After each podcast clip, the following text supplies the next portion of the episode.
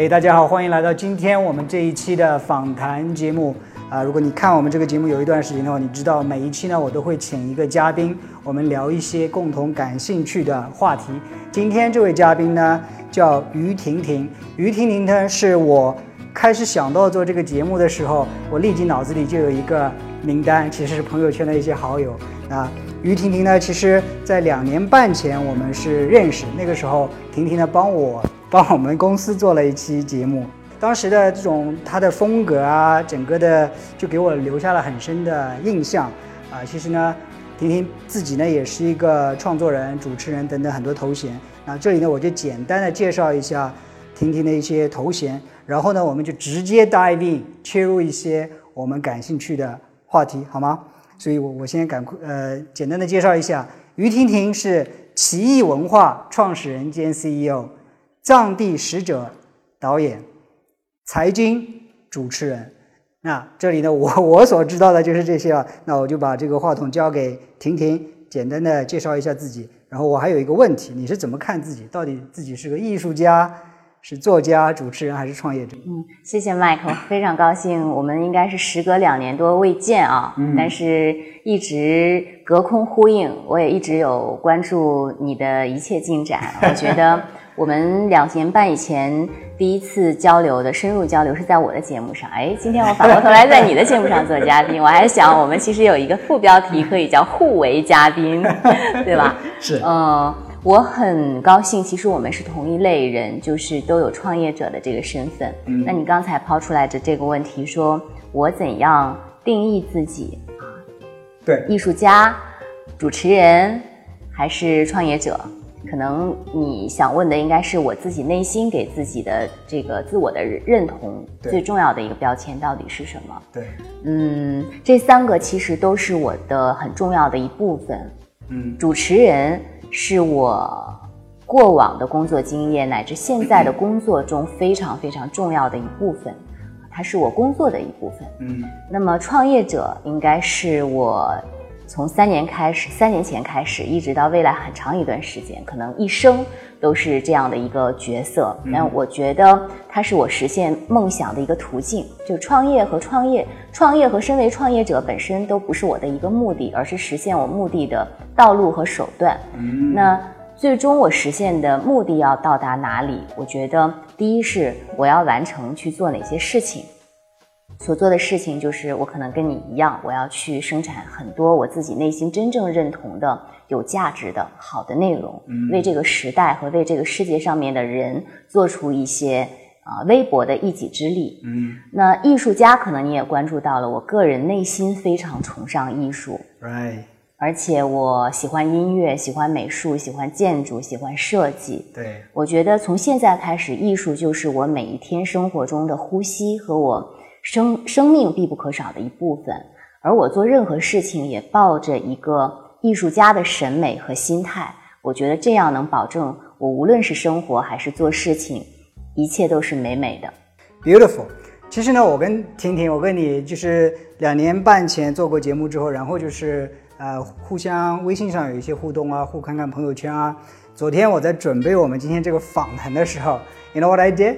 我就把你的朋友圈开始扫过去，扫过去，扫过去。你的朋友圈太多了，你差不多两一两天就发一个 very beautiful，就是看你的朋友圈赏心悦目的感觉。不管是你图片的选择，你转发的文章，哪怕是很简单的一些文字，我能感受到浓浓的艺术家的。气息，嗯，如果你反过来问这个，其实你的角色之一也是主持人。那我们今天这是一个对话节目哈。如果说你反过来问我，我对你的定位是什么，或者我对自己的定位是什么？我觉得每一个人其实都是艺术家。Exactly，我们自己的生命就是我们的艺术品，时间是我们的画布，right？当然，我是做健身的哈，我觉得。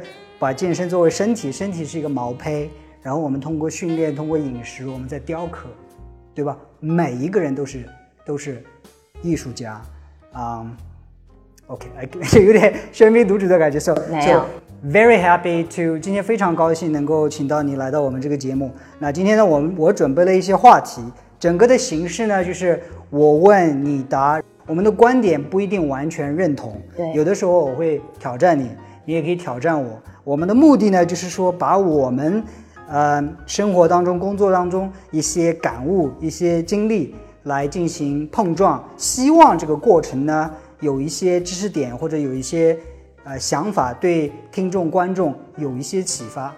That's all，OK？是的。So，啊，我还是从你个人的经历开始，因为我我看了一下，你是毕业于上海财经大学，对吗？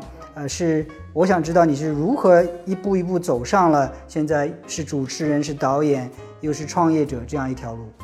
嗯，我毕业于上海财经大学，我专业而且学的是会计，就是因为我知道你可能也做过四大啊，做过审计。我有一个会计的辅修。呀。呃，我的公以前的公司呢是德勤管理咨询，但那时候不是会计，是咨询。是咨询。但是我对会计知道一点点。就是很多人看到我的履历，尤其是我的教育背景，说你学会计那么 boring 和那么要严谨的，每天坐在那里数数字的一个一个专业。今天你居然走上了这样一条道路，说我还以为你要么是什么北京传媒，要么是上海戏剧学院毕业的。嗯，这个问题其实我在这里想跟大家分享很重要的一点，就是当我们在表达吃惊的时候，嗯，就是说，哎，一个上海财经大学毕业的人为什么会成了一个主持人，然后今天做起了媒体或者是影视方面内容？这个时候可能会反映了我们的一个思维的局限，嗯，就是在这一点。和这一点之间其实没有一条必然的连线。我毕业于上海财经大学会计学院，如果那是一点的话，这一点其实对于所有人来说，有可能性导入前方的任何一点。所以我今天坐在这里，成了我这样子一个人，是不必惊奇的，或者说是也是很正常的。但我是怎么样经过一个又一个的连续的选择到了这里，一定是中间有那么两三个节点和重大选择导致了我今天在这儿。首先，我觉得是我毕业之后选择的第一份工作，嗯，第一财经日报。哦，对，当时其实每个人在一个时点都会面临不同的选择，很多很多选择。我拒绝了，我拒绝了普华永道给我的 offer，我拒绝了恒生银行管理培训生给我的 offer。嗯，这些工作你应该知道，薪水都会比做一个报纸的记者要高得多，可能至少是三倍四倍。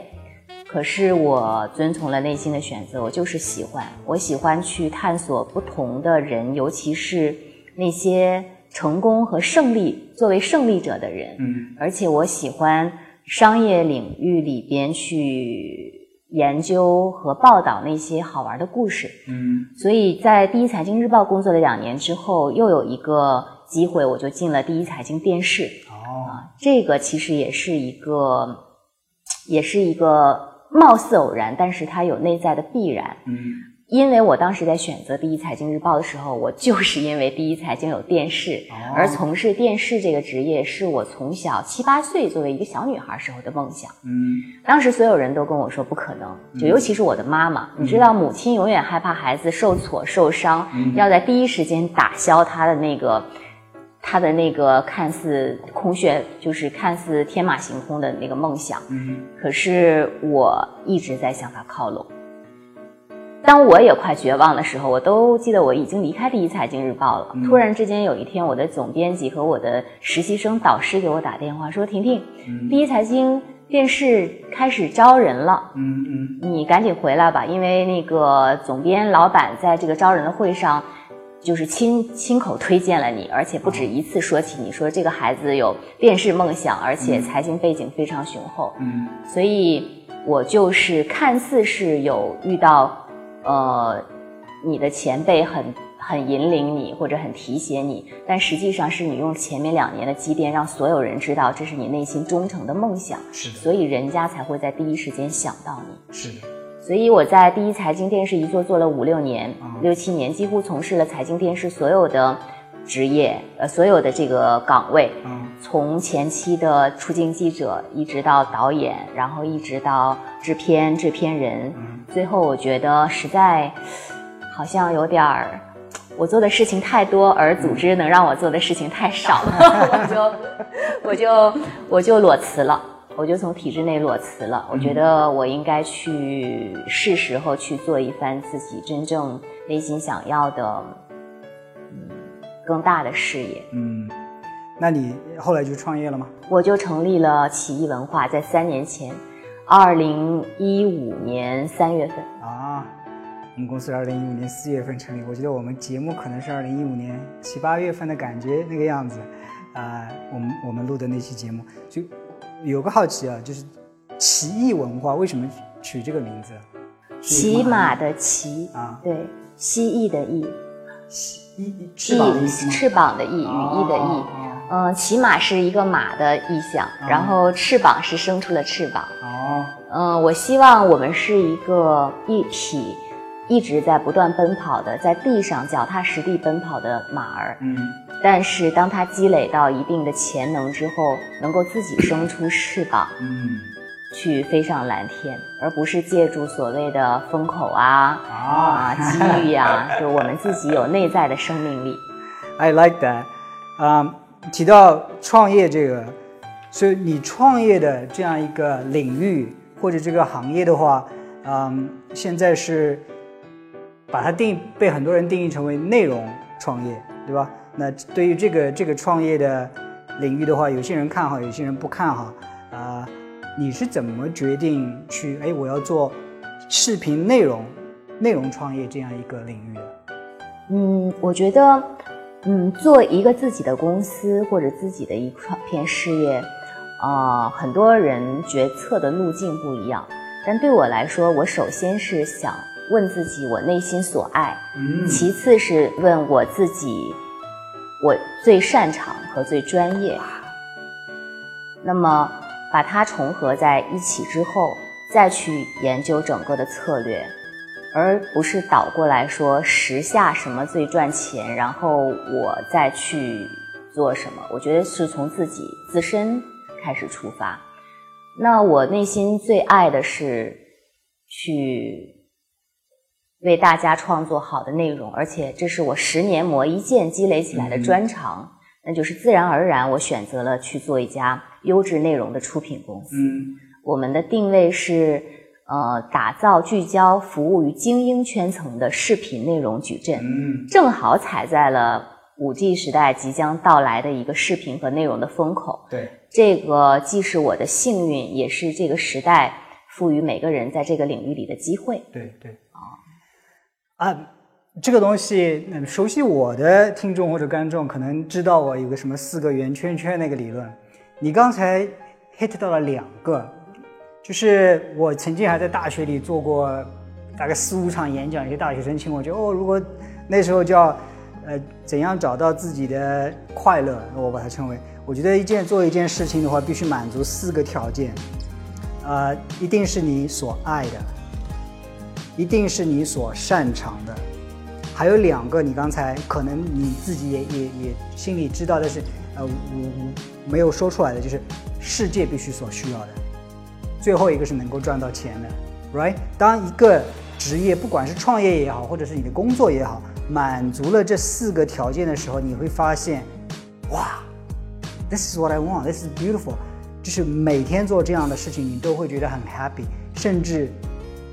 都不成为一个工作，我忘了是谁说的，是那个查理芒格说的，还是哪一个人说？我这个我记不清了。就是当你做的工作是正好你所爱的时候，你就不再工作，right？So，对吧？就是就是 beautiful，就是恰好我们两个这个这个在这个创业的选择什么领域上做什么事情上的观点，非常非常的相似。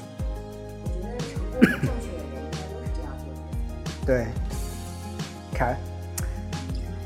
你用内容创业有一个好，那我自己是固定在就在健身。虽然我现在往健康方面，包括我做这个访谈节目，我觉得这是一个心灵健康的这样一个东西啊。你做内容行业呢，其实有一个好处，对吧？特别是像你这种，你可以接触到用视频，就相当于给了你一个窗口，你可以聚焦到这个行业、这个人这类事情，对吧？啊，我看到你最近在做的一些节目，或或者是在筹备的一些节目，有有有。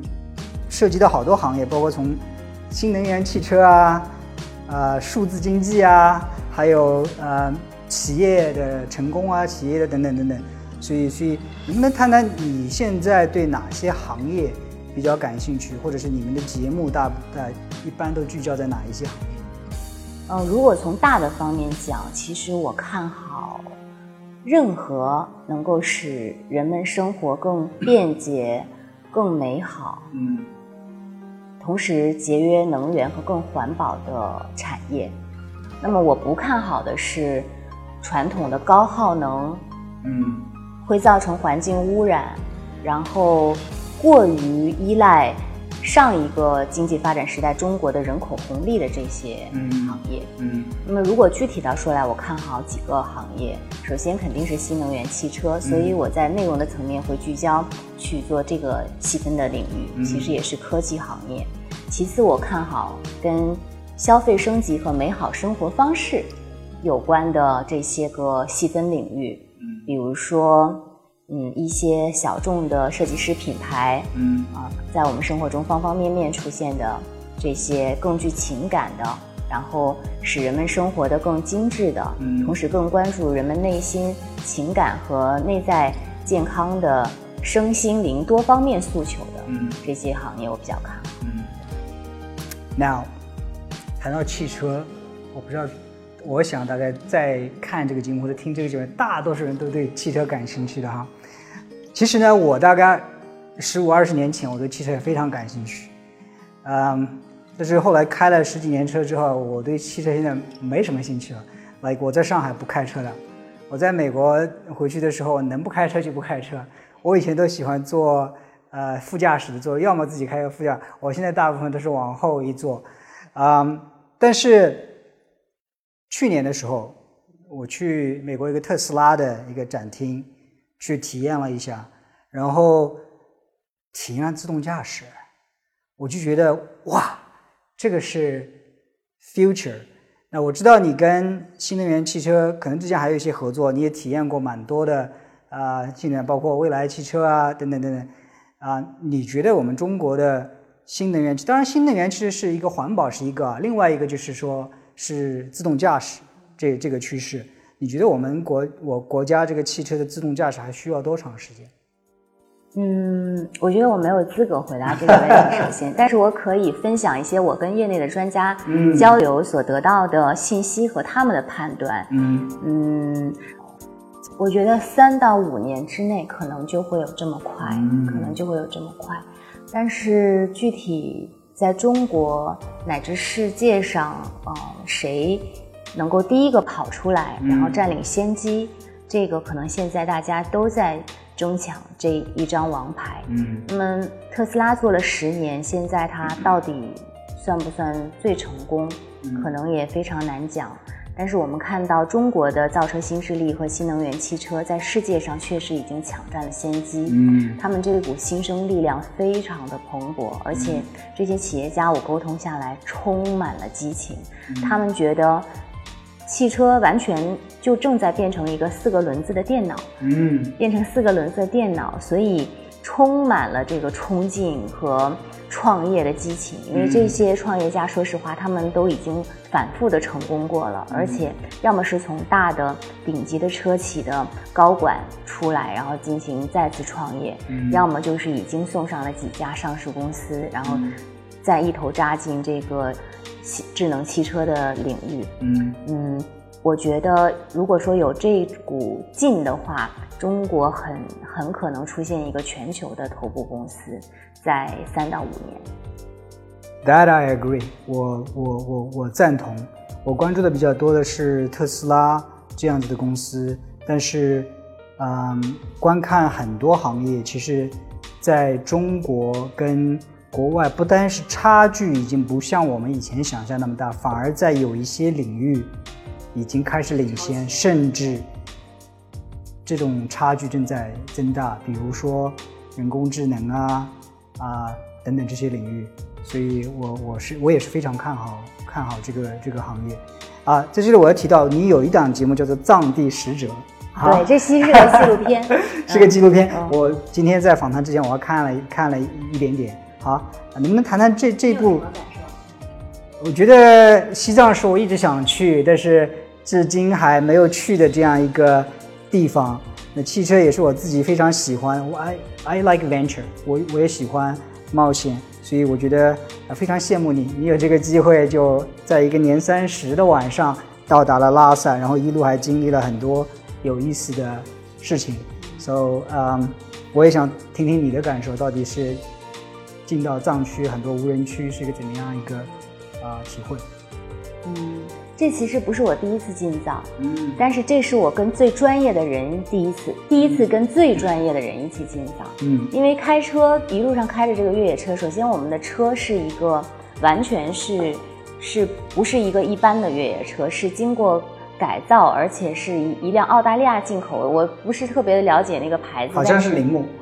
啊，然后经过老司机陈海义的一个改造，对吧？那陈海义他本身二十年前他就是一个专业顶级的赛车手，而且他是一个改装车的专家，对。所以经他这么一忽悠，我就我就几乎没有任何的安个人是是人身安全方面的担心，我就一起出发了。其实很多人还说冬季不是最适合进藏的时间，但是你要知道，Mike。作为一个创业的人，他从来不以大家认为什么时候是最好行动时机而做决策，他一定是我什么时候想达成什么什么目的，然后我去想方法，然后马上行动。Absolutely，嗯，我看到你们这个车后面还拖了一个越野摩托，是吧？越野摩托，而且后面是一个那个大的拖车，大的拖车上面有帐篷，有简易的厨房。你知道我为什么我们准备这一切吗？啊。因为本来我们 support 是有另外一个专业的摄制组、摄影团队的一行，大概四五个人从北京出发，嗯，去跟我们在拉萨汇合，然后一起往更深的这个藏区的越呃越野路线里面行走。但是很可惜，这几个人没有能成行，因为各种各样的原因。所以最终就只留下了我和海毅，还有另外的他的一个开车的助手，就一共只有三个人。只三个人啊？对，三个人里面只有我一个女孩子。哇！对，只有三个人，三个人开了七千多公里，哦，最终登上了海拔六千五百米的普诺冈日冰川。嗯，呃，因为为什么说会有这部纪录片呢？其实又是一个偶然中的必然事件。嗯嗯，本来呢，我们其实是说那个摄制组会拍一个非常专业的纪录片，然后我就是去出镜去。去进行一些跟美有关的表演，跟凛冽环境中的这个扮美有关的 表演。我看到你穿的衣服还是，你看进了藏区，你还是穿的红色的衣服，然后又藏羚羊过来。所以我准备了很多造型啊。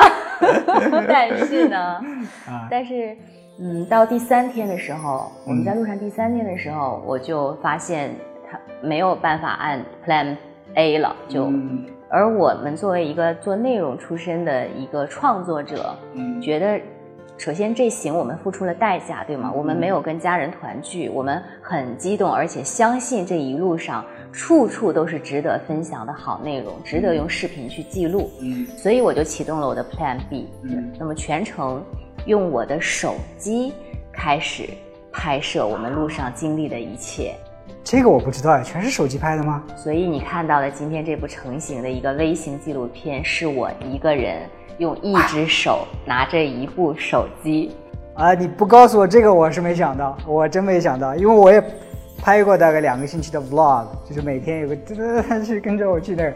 不，你你那个你那个片子的效果，我还以为是一个专业的摄制团队制作起来的，制作出来的。所以我最大的体会是，首先没有什么不可能的啊，其次是对于一趟旅程来说，最重要的是一个出发的决定，因为。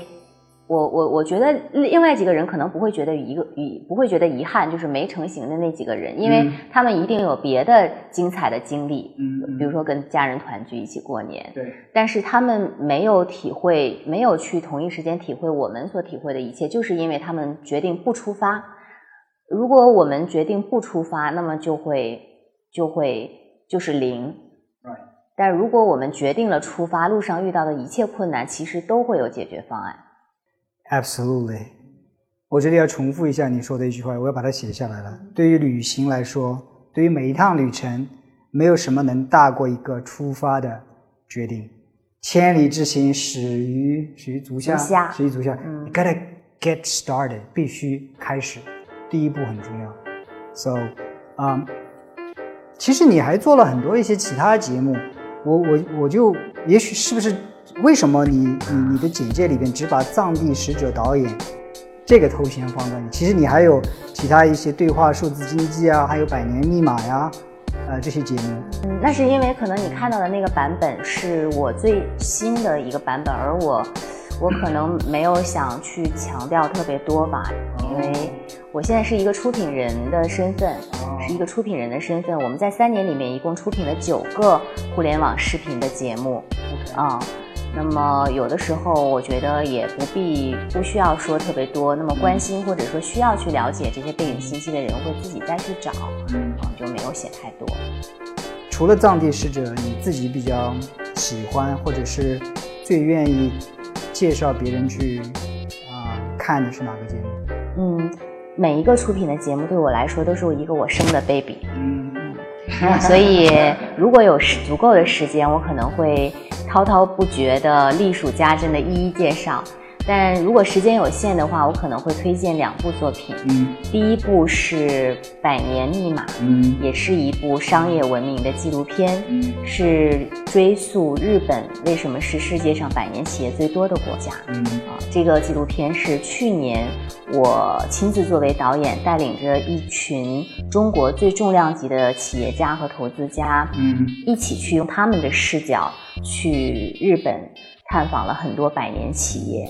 然后最终形成了这样一个片子，嗯，我觉得大家可以去看一看，一个企业能够长盛不衰的延续百年的基因和秘诀到底是什么？嗯，叫这个节目叫《百年密码》。那你看下来之后得出的结论是什么？为什么日本的企业是啊百年以上企业数目最多的国家？嗯，首先是因为他们的一个文化。嗯，他们有家族文化。日本的百年企业有两万五千多家，其实很多能够传承这么多年不死的企业，最终都是一代又一代由自己家族的后代接手的。嗯，它的规模可能并不大，只有其中的一小部分最终成了非常大规模的，可能哪怕没有上市，也是一个全球的隐形冠军企业。嗯，就是那些。所有人可能不知道这个企业的名字，可是这个世界上，比如说全世界的金箔，或者全世界的用来这个做寿司的那个转盘，或者是装寿司酱油的那个，呃，做生产酱油瓶的这个机械，百分之九十以上都是他们家生产的。我们拜访其中有三家企业都是这样的。那么他们推崇的一个概念，不是像我们今天中国人时时处处都在讲求创新、创变、创造，从零到一。日本人其实讲求的是不变，以不变应万变，在不变中顺势而为，进行微调和微创新。所以他们觉得有可能，我我要做一件事情和一个东西，我三十年都不需要变的。他们觉得三十年是一个大势的经济周期，我只要在经济周期突然变的时候，自己进行一些商业策略和市场策略上面的调整就好了。至于我生产这个东西本身，我的工艺和我要做的事情，可能一百年我从一开始就是没有打算变过。那么，所以他们就是这样子一个态。能能这样理解吗？是是不是这个就是所谓的工匠精神？嗯，这就是所谓的工匠精神。工匠精神啊，呃，然后我我看你你的朋友圈提到啊，这个用四个字来总结的话叫“不易流行”，不易就是不容易的两个字，流行就是流行这样子。不易呢，我能够理解，呃，不改变，呃，是这个意思吧？流流行怎么个解释？嗯。嗯，不易流行是日本的俳句诗人松尾芭蕉的一句诗，著名的诗。不易就是不变，就是像麦克你理解的那样。嗯，然后流行其实是在呃顺势而为的一个变化，但是流是像流水一样，然后行是行动的行，就是在时光潺潺的流水一样的这个生命旅程当中。去顺势而为，进行一些微调。那么不易流行加起来就是既有它不变的地方，也有它要变的地方，是一种蛮蛮智慧的一种哲学。Right，这个也让我想起来，其实我们创业的时候，嗯，因为创业的这种失败率是非常非常高的。对于我们个人创业者或者是呃很小的创业者的话，很多时候啊，其实也不是，是不是也能够适用不易流行这样一种哲学？那我你提到这个之后，我想起了，好像马云的目标是做一个一百零一年还是一百零二年的企业。他为什么不是一百零三年？我记不清，他就是觉得要跨一百年，好像是这样这样这样一个意思，跨世纪的这样一个企业。所以啊，我记不清在哪里看到，他就是也要做一个百年企业。嗯，还有一个就是让我非常深刻的就是，很多时候日本的一些企业并不要，并不一定要做 number one，第一，而是要做。The only one，唯一，right？这个也给我印象非常非常深刻。Number one，第一的话，言下之意就是有第二、第三。那这是一个非常拥挤的这样 一个赛道或者是行业。当你做到 the only one 的时候，你就再小的一个市场，但是你也独占这个市场，就是做到百分之八十九十以上的这样市场份额。那这个也也给我一些启发。很多时候我们要做一些。自己独特的东西，是的，就是其实尤其是我们做内容的，对，因为我在三年前刚开始创业的时候，嗯，也跟一些就各个视角的人都会跟他们进行请教和讨论。如果是资本的视角，经常会问你跟别人有什么不同，对，你怎么去跟别人竞争？我记得三年前，因为我们完全是发自内心和本能的，以及自己。自我的去回答这个问题，我当时回答的问题就是我没有对手。嗯，我做内容，我为什么要有对手？我为什么要跟别人去参照和比较呢？如果你做出来的东西要拿这个、这个、这个在比较，证明你不足够独特。对。而做内容，其实它一定真的是要有艺术家的核心灵魂，就是没有办法跟别人相提并论。嗯，我记得很多那种，所以到今天，嗯。呃这样说其实是客观的，其实不是差，不是说呃挑战他们或者是怎样。我我今天其实我走下来，我不再去从资本的视角验证我的逻辑是否正确。我觉得其实那种逻辑是非常狭隘的，就是我们做一件事情，真的有很多事情它就是没有竞争对手的。我完全赞同。这又回到马云，马云当年不是说我举着望远镜也看不到竞争对手啊？其实那不是一种狂妄，也并非就只是自信那么简单，这可能就是真相本身。真相就是我做的事情就是全世界只有我一个人在做，我就是没有对手。我也同意。很多时候，创业现在我我觉得我们谈创业这个话题，很多时候把。创业变成了一种职业，找到一个行业，然后啊，这个行业没人做，我赶快去做。我觉得很多时候有有这种太市场化、太功利化、太资本驱动。我觉得很多时候还是要从内心出发，就是刚才我们的这几个出发点。我最喜欢的是什么？我最擅长的是什么？世界需要的是什么？如果能够赚到钱是什么？如果找到这样一个契机的话，这个就是你的创业的点。你不用去管其他太多人，别人怎么做，做你自己。想做的事情，做用你自己的方法去做。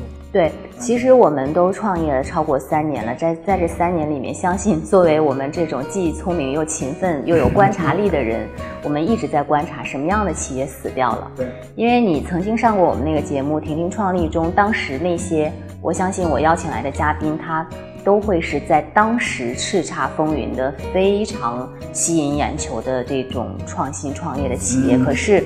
在我们访问的将近一百家创业公司中，也有三分之一的公司消失了。在这三年里面，另外三分之一可能不温不火，然后去换，就是瓶子还在那儿，但是用老瓶装新酒，就是做了别的事情，另起炉灶。那为什么他们既没有？延续下去自己公司的生命，也没有延续下去他做的那件事情的生命，可能就是他在选择创业的时候，第一他选的不是自己内心所爱，第二不是他一辈子不断的用十年磨一剑的耐心去，去去打磨的同样的一个专业，所以他很容易说哦市场变了，我就换另外一件赚钱的事情来做吧。其实大部分这样去想的人也没赚到钱。对。而如果那些真正有耐心和遵从自己内心热爱的人，他不用去管市场环境，他坚持了十年、二十年、三十年，你说他做一件事情做了三十年，如果有人需要他做的这件事情和服务，难道不找这个做了三十年的人，而去找一个做了一年或者三年的人吗？我我我觉得就是中国的创业环境呢，就是还是有一些浮躁，不是有一些浮躁，其实很非常的浮躁，right？所以能够坚持做自己喜欢的事情，用自己的方式去做的不多，所以啊，这次如果我要学到。什么东西的话我觉得“不易流行”这几个字是是我的这个商业词汇里边会是会会留下非常深刻记忆的这样一个词汇。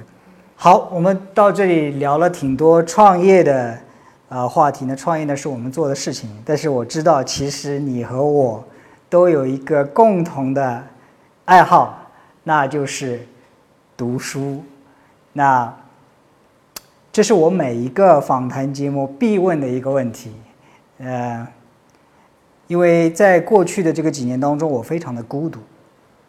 作为一个创业者是孤独的，然后在这个我我在上海的这个圈子呢也不是很大，所以我很多时候缺乏一种心智的这样一个交流。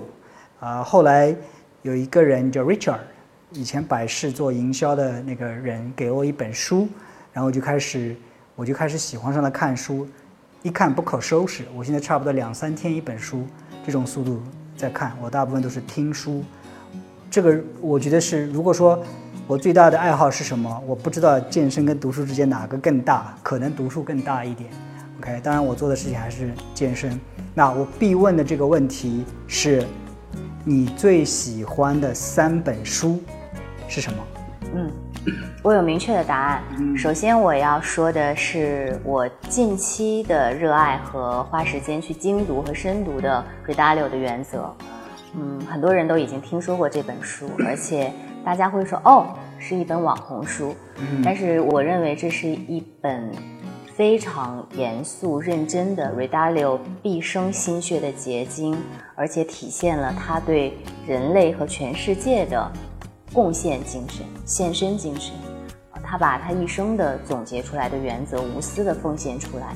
如果你去深读的话，你真的能够从里边汲取到的不仅仅是精神的力量，而是成功的正确的准则和方法。嗯，所以它里边的每一条方法，我觉得我汲取了之后，我会立刻应用到我的实践当中来。嗯，那么第二本我最爱的书是查理芒格，查理芒格也是我的精神导师和领袖。曾经这本书在两三年当中都是我床头上必摆的枕边书。嗯，是查理芒格的《穷查理宝典》。穷查理宝典。对，《穷查理宝典》里面有很多我愿意去分享给大家的名言啊，就是箴言啊，智慧，比如说。查理芒格说：“有一天，我决定要使自己成为一个富有的人。比如说，他说说服人不要动用理性，而要诉诸于利益。嗯啊，非常实际，非常智慧。第三本书是第三本书，其实还蛮难的。但是如果一定要让我在我喜欢的很多里面选第三本的话，我觉得是《小王子》。小王子这本童话。Little Prince。”对啊，《The Petite Prince 》。对，我给我儿子买过，我还没读完。它是一本成人和孩子都能够读的童话。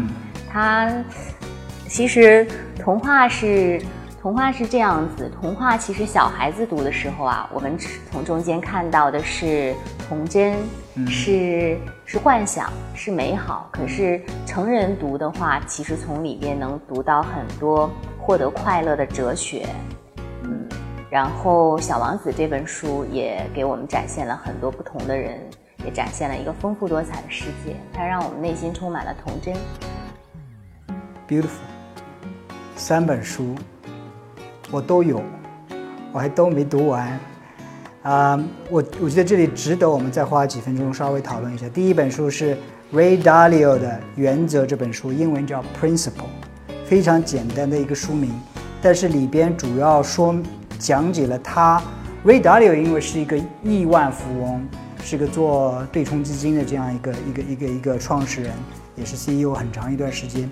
其实他这书里边写了，我记不清多少原则了，有一部分是投资的原则，有一部分人是呃创业的一个原则，包括做处事情的一些，可能很多人把它看成是一个哦，他是一个对冲基金的这个老大写的书就一定是投资的，no，它里边把它你刚才说的整个人生、个人成长、一个企业成长的这些原则写的非常非常非常的深刻。我为什么没有读完呢？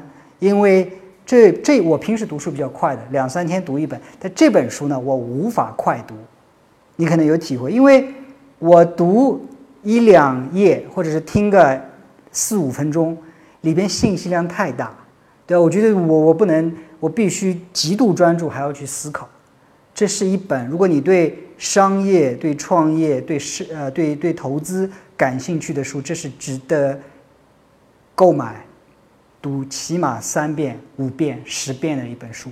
所以，I I would recommend。然后通过这本书呢，你还会，呃，他会推荐很多很多其他的。书，我也就是因为看了他推荐的其他的书，《原则》这本书我没读完，但是他推荐的那个叫什么《历史的教训》那本书我读完了，然后那个啊，还有一个《自私的基因》这本书读完了，还有一些对脑的一些研究的书，我买了大概这大概不下十本。So 啊，《原则》这本书我跟你一样强烈强烈的推荐。呃，第二本书是《穷查理宝典》，我没读完。那我有一本是个纸质的书，但是我后来，呃，查理芒格是跟是巴菲特的两个的搭档，对吧？九十多岁了，还在非常活跃的做一些事情。他给我印象最大，我去他的一些哲学 看的不多，但是我看过他的一些在一个毕业典礼上的这种演讲，字字珠玑啊，呃，然后就是说他给我最大的一个就是说，其实巴菲特。和查理芒格，他们两个人有一个最大的特点是什么？两个人都是疯狂的阅读者。巴菲特好像一天起码四个小时还是六个小时的阅读时间。哎，巴菲特选的潜在的一个接班人可能是六个小时的时间。So，呃，当然查理芒格也是一个精通很多很多东西。所以看了查理芒格之后，我的最大的一个体会其实就是要读书，开卷有益。查理芒格被称为行走的书匠，行走的书一点都不，I mean，这种充满着智慧，每嗯，他的每每一句话，每一个思想，scintillating，right，you know，beautiful，就是我觉得，嗯，这两本书也给我留下了很深很深的印象。小王子这本书呢，我还没有读完，我跟我儿子一起读。说实话，这个小王子这本书一开始不太好理解。它其实也关于爱，也关于人际关系，也关于人对宇宙的理解。对对对。因为它的作者本身是一个开宇航员，对对，一直行走在太空，然后他能够从不一样的视角看全人类。对。所以他概括了很多很多。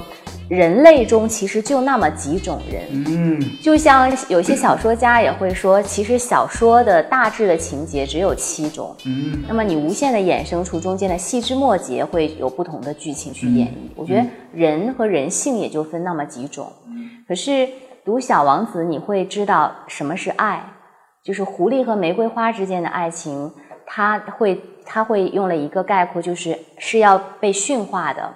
爱的关系是要相互驯化的，嗯，然后里边有不同种类的爱，有不同的诉求，有自私的人，有贪婪的人，有无私的人，然后 反正挺耐人寻味的。我觉得可能不同的读者也会有不同的理解吧。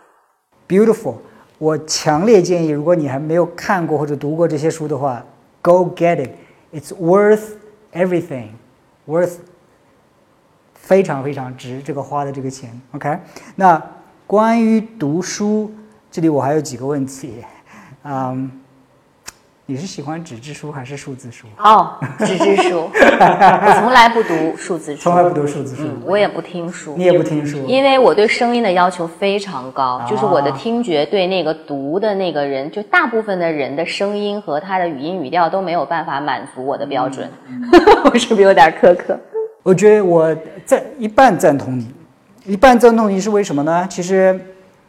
嗯，我是不看纸质书了。嗯哼，所以咱俩是两个。这点是是是分开，但是我看 Kindle 电子书，这绝对不是为你 Kindle 做广告啊。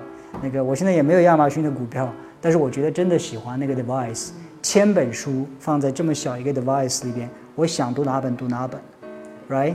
啊，还有一个就是说，很多时候因为便于携带，我可能说我我看书还是喜欢跳着看的。你刚才也提到了。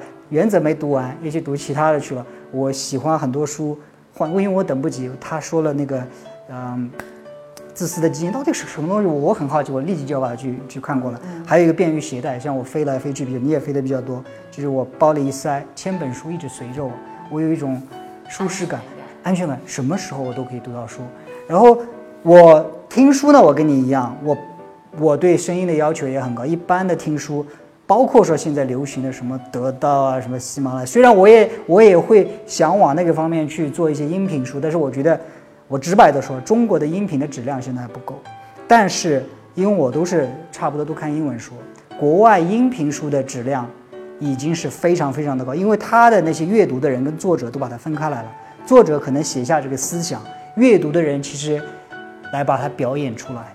所以 very very 形象生动，所以我同样一本书，而且好的书我会先听一遍，因为快，听一遍之后呢，我再会看一遍，因为视觉的反应跟听觉的反应不一样，然后我会再看第三遍，那个时候感触会大大不一样。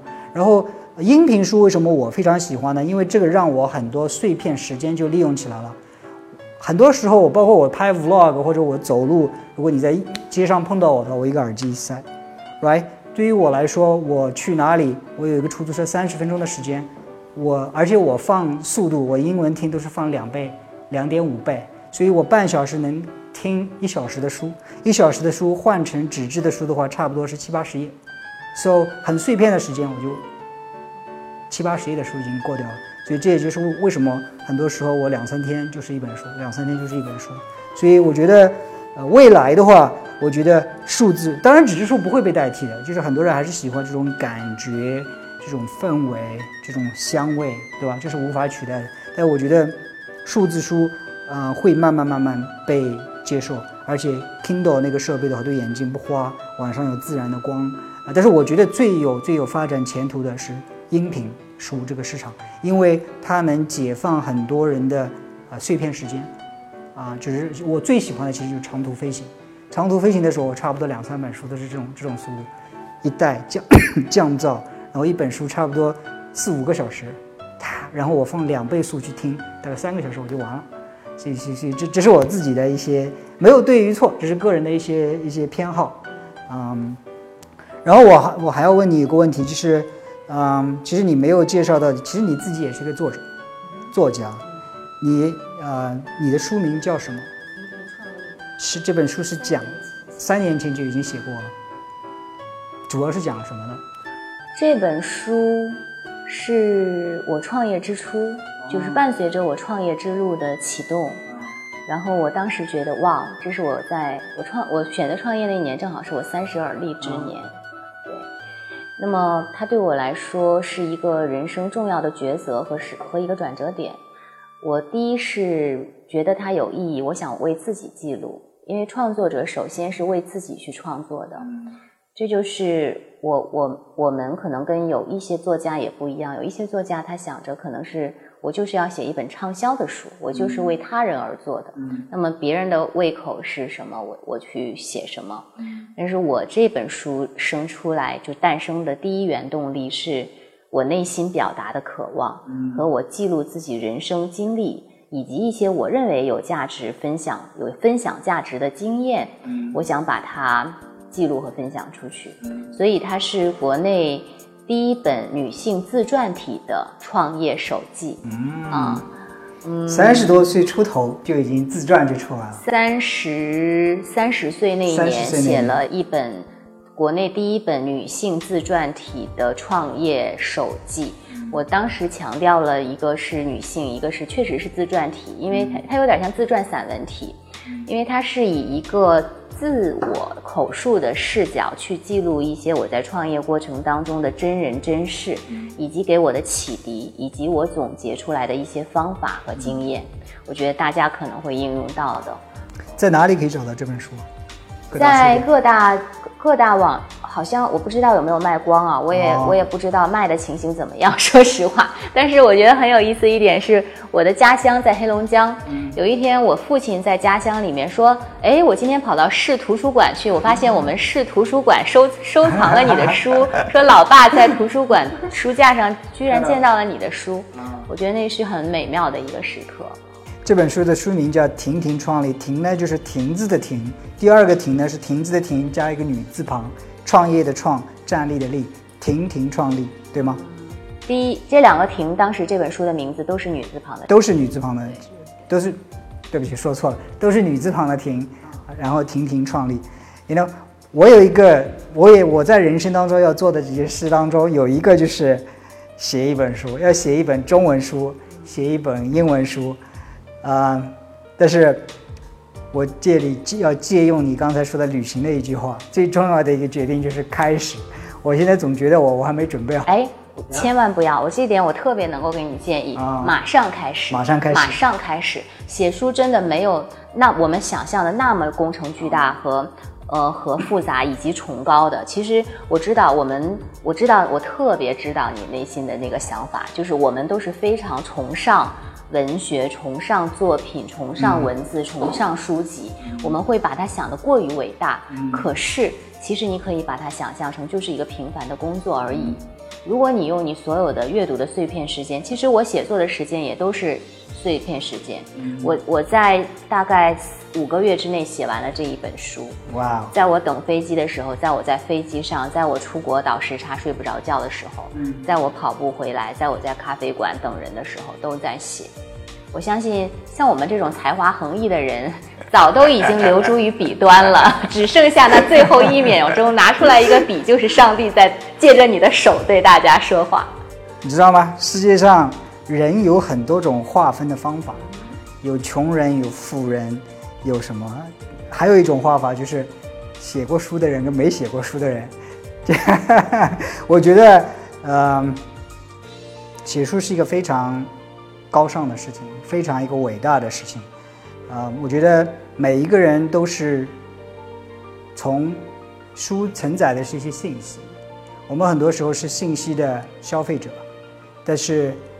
我们写书、做视频，这个事情是把我们做成了信息的创作者，right？所以这是一个鸿沟。那我们要做的，我要做的是跨过这个鸿沟。我相信出了一本之后，我不会写只有一本，但是我要做的先把第一本写出来。OK，啊，然后你刚才说那个，你其实第二本也已经在筹备，甚至已经。快了是吧？我特别想跟你分享，就在我最近几天做的一个决定。啊，那天因为我每天早上都会起来晨跑和晨走。啊，我那天用我们 APP 吗？嗯，joking。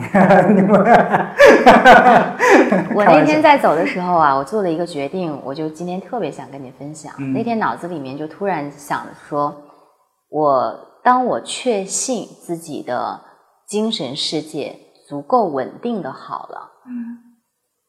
我开始决定做一个持久写作的人，嗯，所以我未来的规划，在我的人生的整个的一个全盘的规划里面啊，我可能会成为一个持续写作者，就是持续不断出书的人，嗯，因为其实写作者很容易有一个担忧，就是。尤其是在看你已经出版的作品之后，因为我们成长的很快，我们的思想不断在迭代，在推陈出新。很多时候，一个成长越快的人，越会去去自我否定。当你看起自己前面觉得很可笑，这个思想还那么不成熟呢，为什么就有信心去指点别人，跟别人分享？很容易觉得羞愧的。嗯。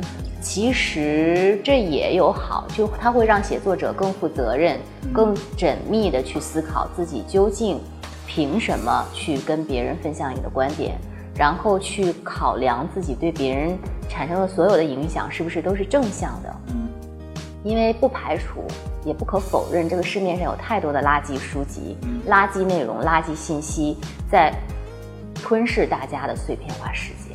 这也是我们作为内容创业者时时刻刻都在提醒自己的：说你一定要做有价值、有意义、去配得上别人时间的东西出来。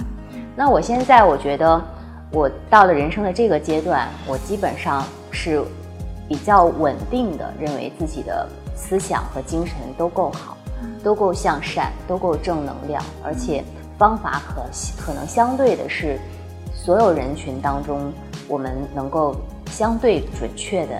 那一类人，嗯啊，因为我们一直在从世界上最成功的人的身上去汲取他们的方法，这个成功和可信是非常有标准的，就是非常可以量化的。就是 Redalio 说的，什么是可信之人？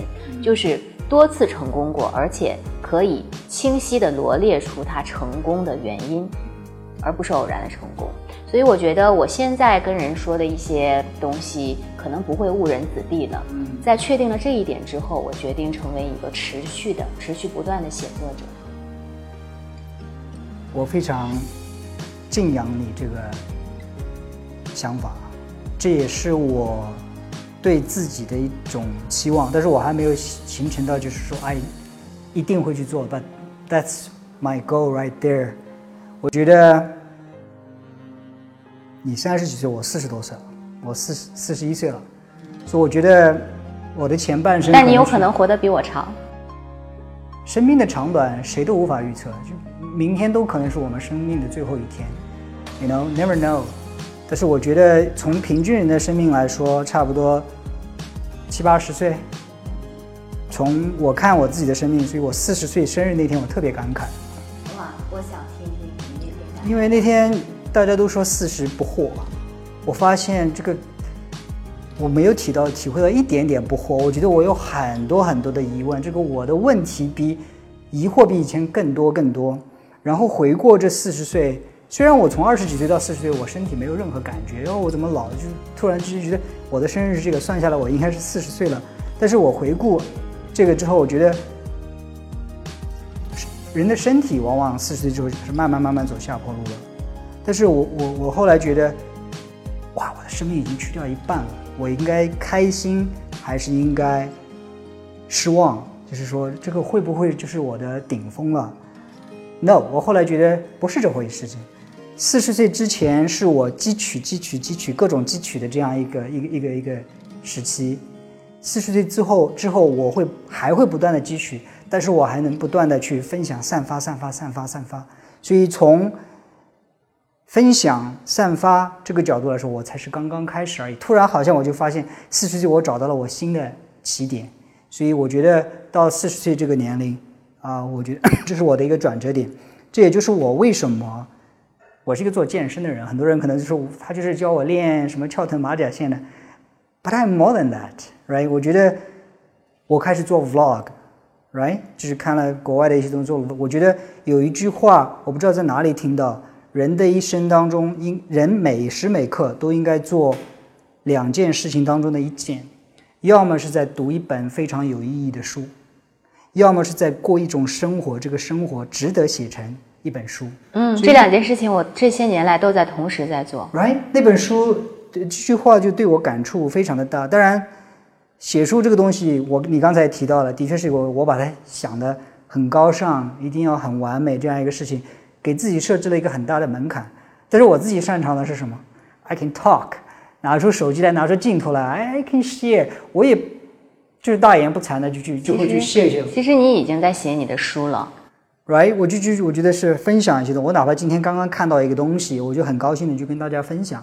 所以我觉得啊，如果我持续的去分享这个东西，其实很多时候我看我自己的思想，我有的时候就把我的微博翻出来看看看看看。我当时在想什么？我当时在分享什么？哎，it's it's beautiful document。其实我在写的是碎片化的去写，啊，所以我非常非常仰慕那些写书的人，也希望我自己哪一天能够把我自己学到的一些东西整理成一种能够啊别人能够流传下去、能够去分享、能够觉得有用的一些一些一些东西。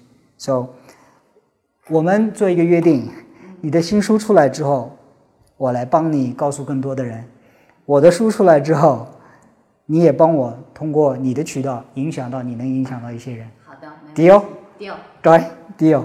OK，so 今天这个访谈比较长一点，还有一些有趣的话题，我我不想错过问你的一些呃这个机会。看得出你非常喜欢旅行，你去过很多很多国家，有没有哪一个国家是你最喜欢的，以及为什么？其实这个问题我在复习温习，在早上准备这个采访提纲的时候想了很久，我觉得没有答案的。嗯嗯，我喜欢每一个国家，就是一个国家和一个国家之间，就像我们身边的亲人或者你的好最好的朋友和你和你爱爱着或者是爱过的人之间，他不能够去分高下。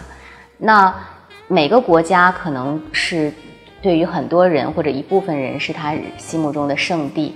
那之所以我们认为它最好，给它一个与众不同的地位，可能是在当下最有意义。我可以回答的是。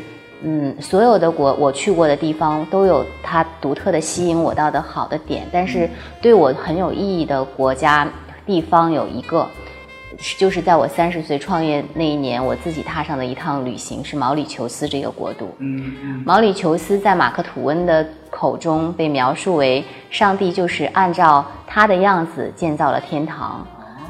哦，嗯，那之所以它对我有独特的意义，是因为那是我。在曾经的踏上那趟旅程之前的很多年以来，我都没有独自去一个那样看起来是荒蛮荒之地。虽然很美丽，但是我们如此的陌生，它如此的野性，然后沙漠那些植物、原始森林、斑马、狮子、野兽、猎豹，而且是人种人种混杂。可是那趟旅行，它让我发现了我。体内潜在的一个我尚未发掘的一个自我，就像一片尚待开垦的处女地。就是那趟旅行让我发现了，哇，你有如此多的可能性。你在一趟你毫不知情、毫无把握、面临着种种风险的一趟未知的旅程中，可以自己去 handle everything。没有什么危险会真的发生，或者。你不会从天上掉下来，你不会淹死在大海里，你任何担心的事情都没有发生，而你安然安然无恙的回到你自己的祖国，你出发的那个地点的时候，你已经截然不同，因为你打算开启开启一段崭新的生活方式和人生。所以我回来之后，我就辞职，然后就创业了。啊，所以。其实问你这个问题的时候，我也在问我自己，那种感觉超爽。对啊，我我最喜欢的国家是哪一个？我跟你一样的答案，我不知道哪一个，我不一定是喜欢哪一个目的地，我最喜欢的就是旅行这一个过程，right？就是很多的未知，很多的可能性，可能这也就是我们人生有的时候需要的。我需要知道我有很多种可能性，right？就是这是为什么人生非常值得去。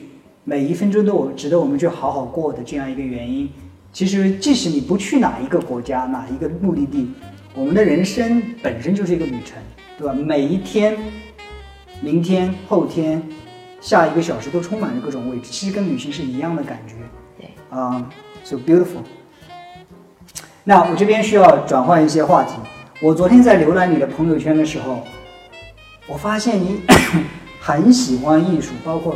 建筑、绘画、一些设计，特别是你的朋友圈有一句话，就是让我想了一些时间，叫做“审美力是最后制胜的核心竞争力”。这句话说的貌似有些武断，但是直觉告诉我非常有道理。你你是怎么理解这句话“审美力”？嗯。你想想，刚才你问过我一个问题，说你最看好哪些行业？嗯，你最看好哪些行业？嗯，这些行业不断被人类推动，他们的技术，我们的生活所需，人类活着以及生活需要的衣食住行的方方面面，终将得到解决。嗯，不再会有任何需求难以被满足的缺口。就是我们生活所需的一切都将被满足。嗯，之后，人需要什么？精神层面的追求，以及美呀。实际上，我们现在其实，在我们的身边已经很难再找到说我们的吃穿住行得不到满足。对于任何一个阶层的人，嗯，在还有消费能力的情形之下。他可能觉得，就是他能够在很多很多他需要的东西当中，他就想选一个让他更舒服的，让他的视觉感官各方面的体验都更美好的，更美妙的。所以，我觉得最终所有的行业，不管是服务行业，还是制造行业？不管你想卖出一个杯子这样具化的具体的东西，还是你想卖出一个服务，还是你想卖出一个内容的产品，嗯，它最终大家到底去选择谁？他最终买的就是那个 comfortable 和 beautiful，嗯，舒适和美好，对，thoughtful，包括关系也是这样。是，其实我在讲审美力的时候啊，很多人对审美力的感知可能就或者说定位可能就是视觉，嗯，可能就是穿衣服好看，然后桌子摆件好看。其实我更看重人的关系和做事情成长的路径，嗯，它的美感。嗯因为要达到一个目的，有不同的曲线，也可以走直线。你可以找不同的人，以不同的方式，以不同的方式去表达。这中间就有美和不美的。嗯，这中间就是有使人感到特别舒服的，使人感到一般舒服的，和使人感到不舒服的。嗯，在人和人的关系，不管是情侣关系、亲子关系、兄弟关系、伙伴关系、对手关系、投资关系，所有的关系当中。如果你的素养、内在的修养和对自己的审美觉知要求标准很高的话，你可以塑造出最美的那种人际关系。其实也是两方面，就是瑞达利欧不断强调的，一个是有意义的工作，一个是有意义的人际关系。那我想不断强调的就是，一定要是美美的生活，然后一定要去营造。和让自己被包围在美美的人际关系当中。Beautiful，我完全认同。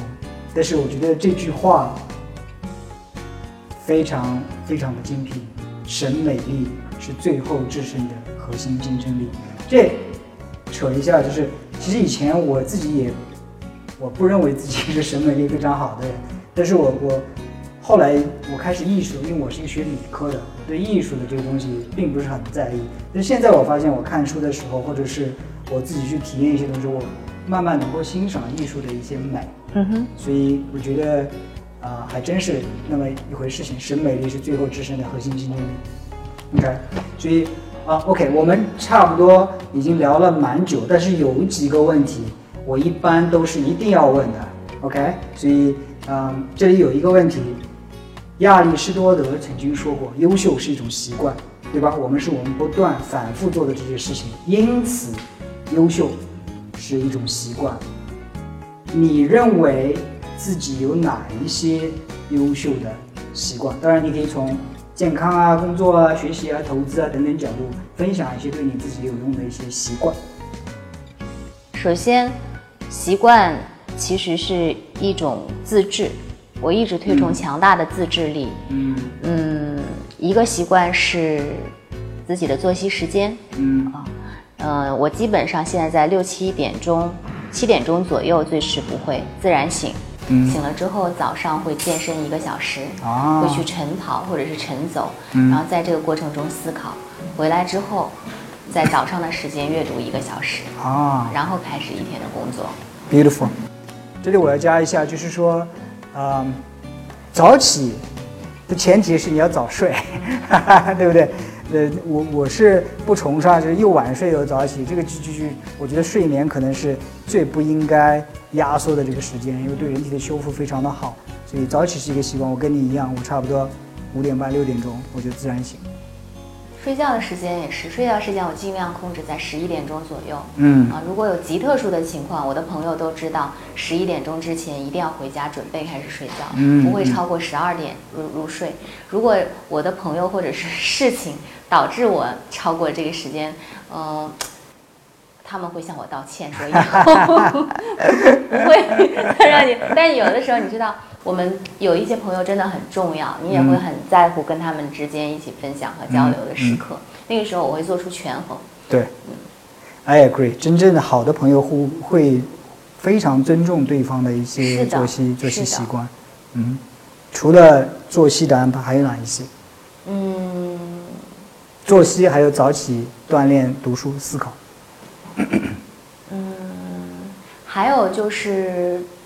现在基本上不喝酒，嗯，对，或者对酒精的摄入非常的控制，因为酒确实是人生的一大乐趣。我曾经非常的热爱品红葡萄酒，而且不惊讶，曾经梦想着自己养老就是退，就是不需要退休吧，就是能不能说到欧洲或者是美国就去住在一个酒庄里，就就是一直在那儿，一直在那儿看着葡萄的葡萄的生长，然后一直喝着各种各样葡萄酿出来的美酒，然后看看日落。嗯，但是我后来发现。呃，酒精其实是非常影响人的自控力和理性思考，还有大脑的运作的。嗯，那我现在基本上对于酒的摄入是非常有自己严格的标准。嗯，基本上就是呃，基本上就是不喝酒。喝酒的话，可能只会允许自己一一小杯或者半杯。嗯，自制。酒精的话，其实很多种说法说哦，一点点，一点点酒精 OK，甚至还有好处。好像最近有一个研究说，哪怕一点点的酒精也是不好。对于酒精呢，就是说，当然你要安慰自己说，喝一点点还 OK 的话，的确也 OK，不会造成什么很坏的影响啊。但是最好的话还是不喝。所以，所以啊，不喝酒，我大概。但我不推崇所有人这样做啊，因为毕竟还有美食美酒家，我也很看好葡萄酒这个产业。我觉得，如果你对健康非常非常在意的话，就是说，如果是你像我的话，就是不惜一切。代价或者只要对身体好的事情，我都愿意去做的。呃，你从来不生病吗？几乎从我训练规律健康的生活以来，很少很少生病。就算有一点不舒服，很快就过掉。那你有多长时间没生过病了？记不起来了。啊，就是你基本上没生过病。对。那你去过医院吗？我以前在医院工作，但是除了我帮朋友或者家人去医院，我自己从从来不去医院。never，我最后一次医院是二零零一年，我离开上海一个大学，第一上海市第一人民医院。二零零一年到现在为止没去过医院，没去过医，没有因为我自己去医院。，never。所以我觉得，嗯，当然我是做健身的，我我有一个理论，就是养成好的健康的生活习惯，好体型只是副产品，其实我们收获的是健康。你 know，我深深的相信。饮食、运动，还有一些健康的习惯，对人体有非常大、非常大的这样的影响。如果人体身体是一个硬件，是一个电脑的话，我们的饮食、我们训练、我们对心态的调整，就是写我们这个软件的这个人非常非常大的影响。大家都知道软件的作用性，对吧？所以，嗯，我刚才提到三年里有可能喝过两三次酒吗？就是 That's it。嗯，所以我也跟你一样，我也很崇拜。基本上不喝不喝酒。那我我还要问，就是你人生当中遇到的最大的挫折是什么？哎，这个问题我也想了好久，就是在准备接受你今天这个上这个节目之前，我想了好久。嗯，答案是没有。答案是我人生中至今为止接受的一切挫折，我相信都不是最大的，最大的一定在后面。我也问我自己这个问题，我跟你的答案是一样。我不觉得哪一个是我至今人生有什么那么大的挫折。You know，是是，I just can't think of anything。而且这意味着我们有一个良好的心态去应对和迎接未来可能发生的一切，无论是好事情还是坏事情。在这里，我想再跟你分享一句查理芒格的话。嗯，查理芒格在他的那本《穷查理宝典》中说了一句。我一生都在等待麻烦的到来。You know，我最近刚才提到习惯，我有一个习惯，我是看了一个叫 Tim Ferriss，他做过一个 TED Talk，他说人生很多时候不愉快呢，都是因为有一些意外的事情发生。嗯，所以他我们都知道要订立目标。嗯，所以他提出一个观点叫做设立恐惧目标。所以，我现在把它作为我每天早上起来常规的这样一个动作。我今天我最害怕的事情是什么？如果这个事情发生，我会怎么做？我能做什么来降低这个事情发生的可能性？我每天把它写下来，叫 fear setting，不是设定目标，设定我的恐惧目标。我往往写下来的就是到我们这种年龄，下面有小孩，上面有父母。Right，我最害怕的就是我的家人出了什么事情。哪一天我突然接到一个电话，说我孩子怎样了，我爸爸妈妈怎样了，那个是我最害怕的这个事情。我每天都把它写下来，但是每天这样的事情都不发生，敲敲木头。所以每天，然后其他的一些意外的事情、挫折比这个都小，所以我每天都很 happy。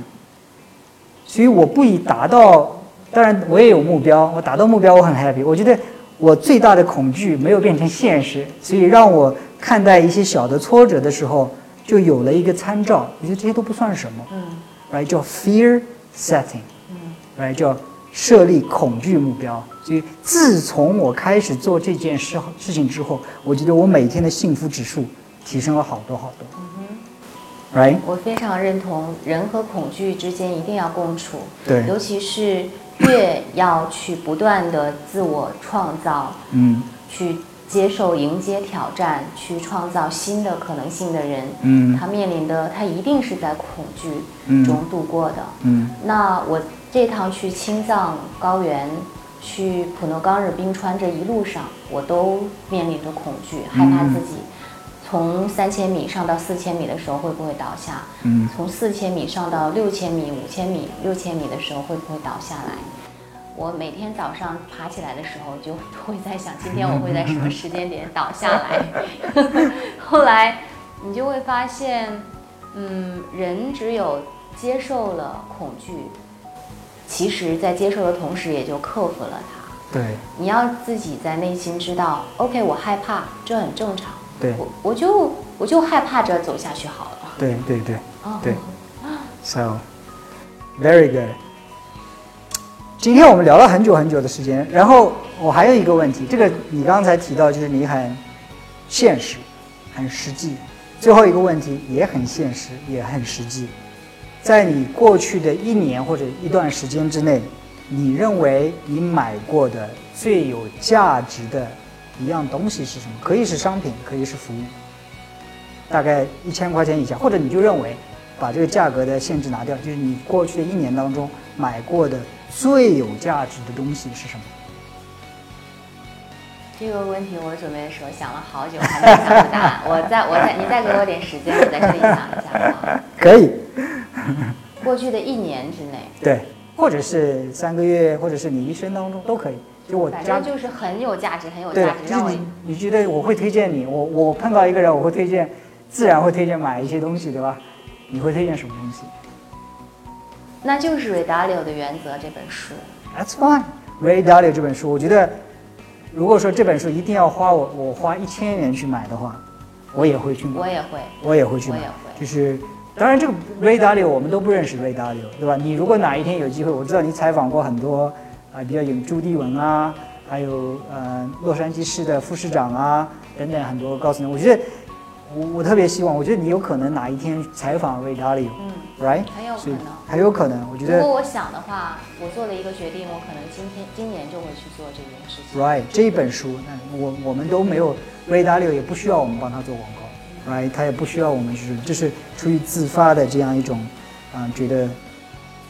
非常高尚的一件事情，把他一生所学到的东西来跟我们分享。所以最后你推荐的这样最值得买的一件东西是 Ray Dalio 的《原则》这本书。I totally support。OK，最后一个问题：用户、听众、观众在哪里能够找到你？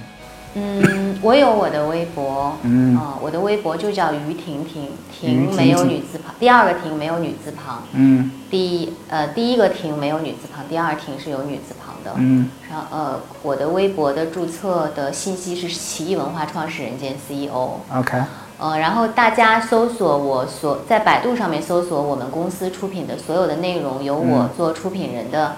节目都能看到我和我的团队的作品，嗯，比如婷婷创立，比如藏地使者，嗯，比如百年密码姐妹变形记，嗯，啊，比如那个超模塑形课堂，嗯，这些，嗯，我们的作品其实都相当于我或者我的一部分思想，嗯，嗯，还有我的微信，还有奇异文化上海奇异文化的微信公共账号，嗯。当然，这个节目我们出来的时候，你也会在我触能触达的一些渠道，包括微博，可能以后音频频道都会我也会都艾特你，或者在下面描述加上你的一些信息。啊，如果说您现在等不及要去看于婷婷的话，微博搜索于婷婷，第二个婷是亭子的亭，第三个第第一个婷是亭子的亭，第二个婷是亭子的亭加一个女字旁，于婷婷。那好，今天我们这个节目呢就做到这里。我从你这里学到很多很多有用的东西，也非常感谢你做客我这个节目。